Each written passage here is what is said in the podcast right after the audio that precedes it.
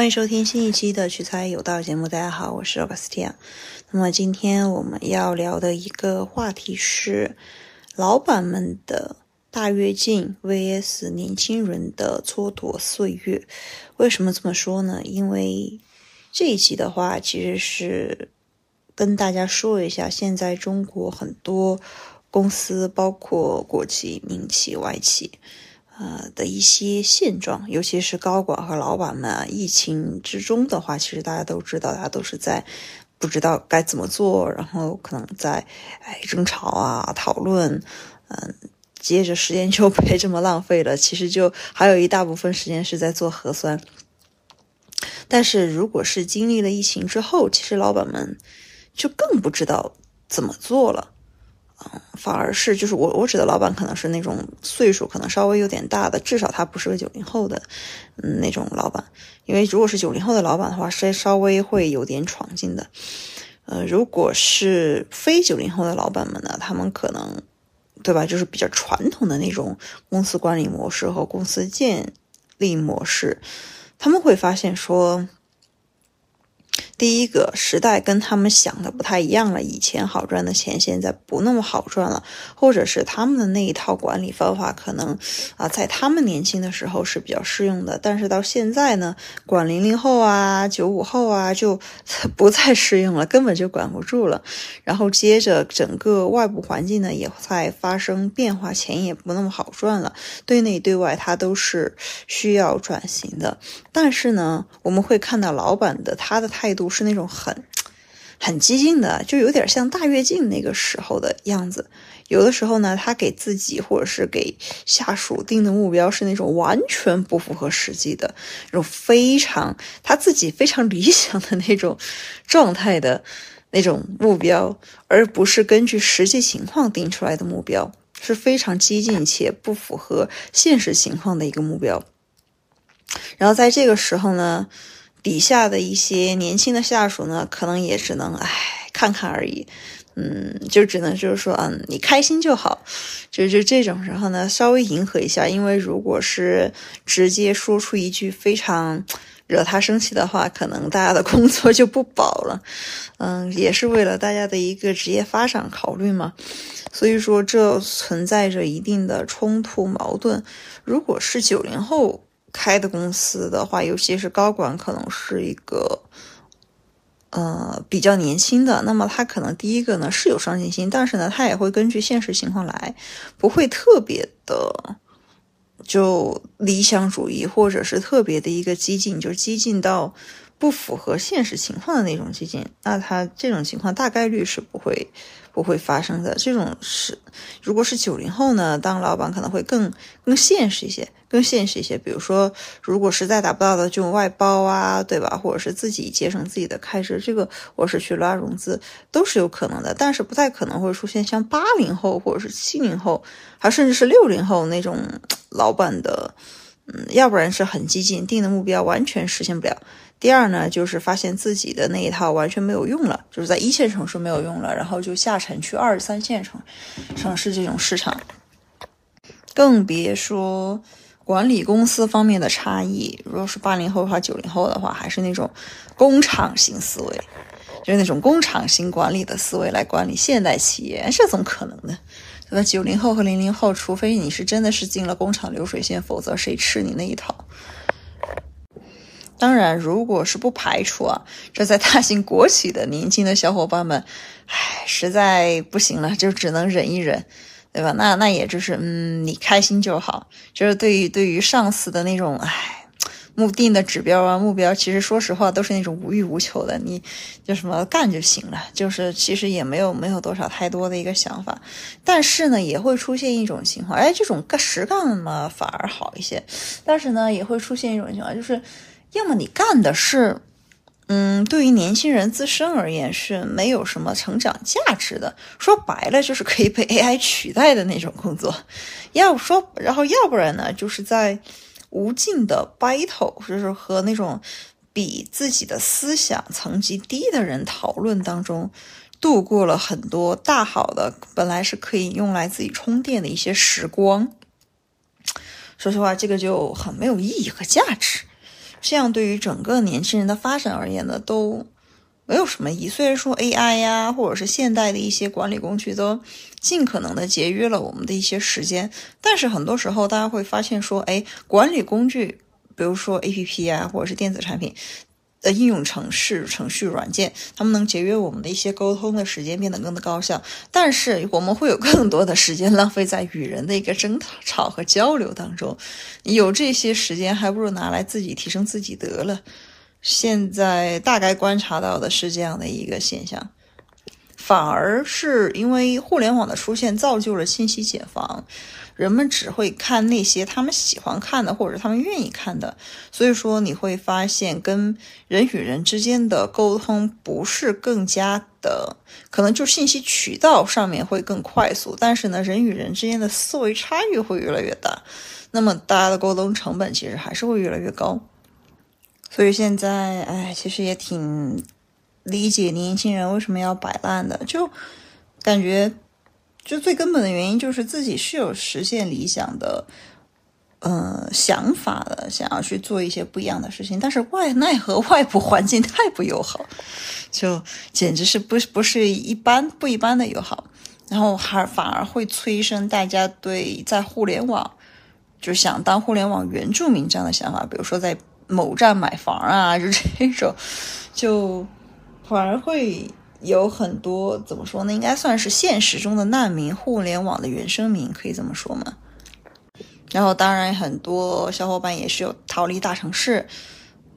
在比如说在鹤岗买房，然后呢在线上工作，这种也有，就是想要年轻人反而是想要过出自己的生活，嗯的这种人越来越多，就是敢于去追求自己的梦。就反正现实也就那样了，对吧？我再怎么努力，其实受到的阻力还很大。我还不如专心做我自己。反正我专心做我自己，跟我去讨好这个世界的成本可能都差不多。那我何必不选择 让自己开心呢？这个也是我之前选择的一条道路吧。所以说我在这里呢，其实是想给大家小伙伴分享一下，就是如果说你要去。呃，如果你现在在抉择啊，就是说是考公考研啊，嗯，就是遵循家里的规定，还是说是 follow 一条你自己想要走的路，可能那条路最开始的时候会让你受尽挫折，就尤其是那种又没钱又没权，然后呢，大家还会冷落你、泼你冷水那种，我会觉得反而第二条会好一些，因为第一条。基本上是家长啊，或者是父母长辈给你的一个 PUA，他们给你的一个承诺，但是他们认为的这个东西对你好，其实就是可能是具有一定的时代特征的。他可能在那个阶段，OK 是一条非常不错的成功之路，但是不一定适合当下的一个社会。当下，我个人认为就是做自己，反而是你做了自己，反而你不后悔。就你可能就是说，只要是做你认真热爱的事业。其实你到最后都是会有钱，有权不一定啊，因为这个东西关乎太多了。有钱的，就是你能够做出自己的一个事业来，至至少你是自己做的开心。当然，在做的过程中也会检验你到底对他是不是真爱。比如说，你是真的喜欢这个爱好，想把它变成一个事业，还是说只是想玩玩而已，你都可以。就是再从中做出一个检验，因为年轻嘛，我是觉得是有试错的一个成本的，而且不是说错就意味着不好，你可能还会从，比如说走一条跟别人不一样的路当中发现不一样的风景，反过头来可能会，比如说即使是你之后又回归到了现实意义中大家认为的一个正轨上，那么其实你自己也拥有了不一样的技能和不一样的观念和想法，就我觉得这个是很好的，因为。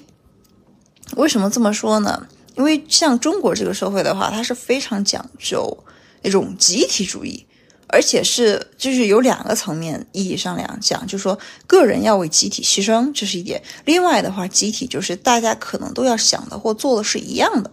这种才行就是说这种对于上层统治者而言的话是比较好管理的。但是呢，其实上层统治者他们其实更希望的是，哎，大家是一个团体，OK 呢，大家可能在。呃，其中承担的是不同的角色，然后呢，大家可以互相贡献自己的一个观点，达到一加一加一大于三这样的一个效果，就是大家分配的角色不一样，然后，大家贡献自己的力量，而不是说。就是说，他的初衷可能是，而不是说大家都是一模一样的，然后好管理。当然，这个也是从就是过程当中吧，不不可避免的。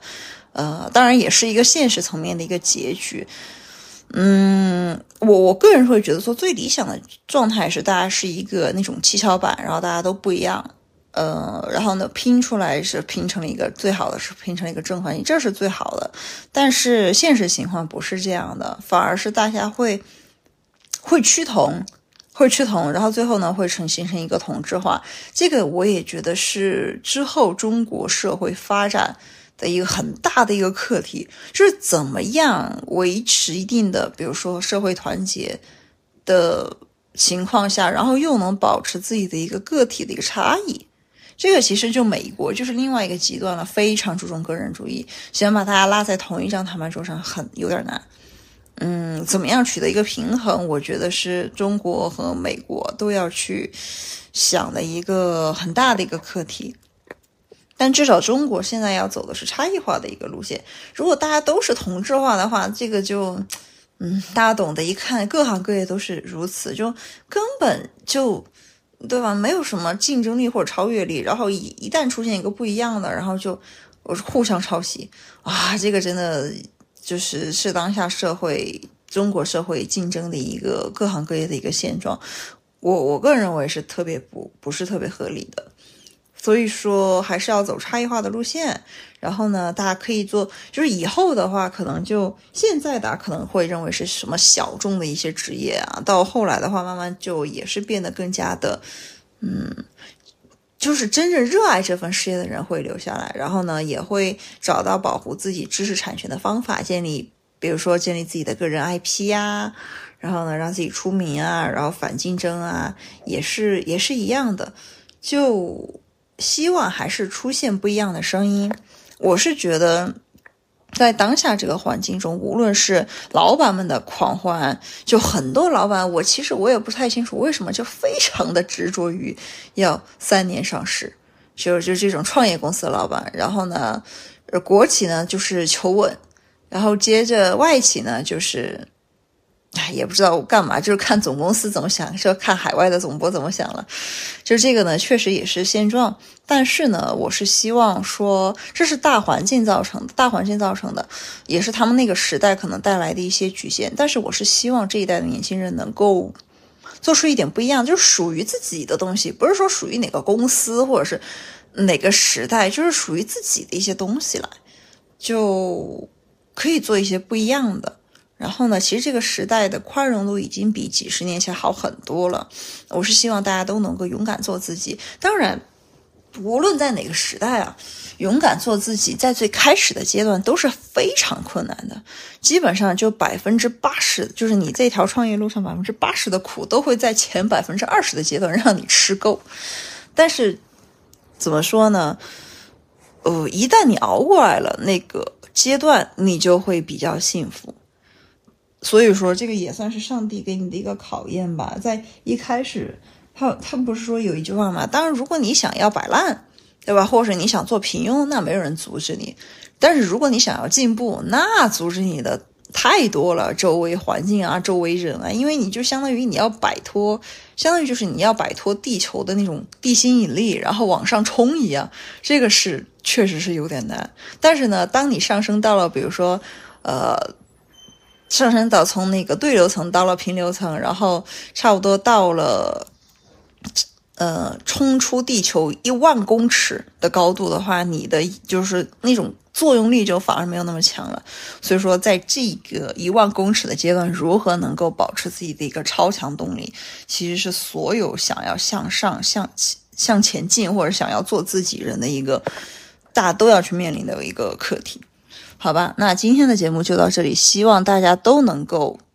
第一个呢，就摆脱时代，或者是摆脱周围那种比你落后的人的他们的对你的一些束缚，或者是固执，勇敢做自己。然后呢，在同时呢，也能够减少和别人 battle 的时间。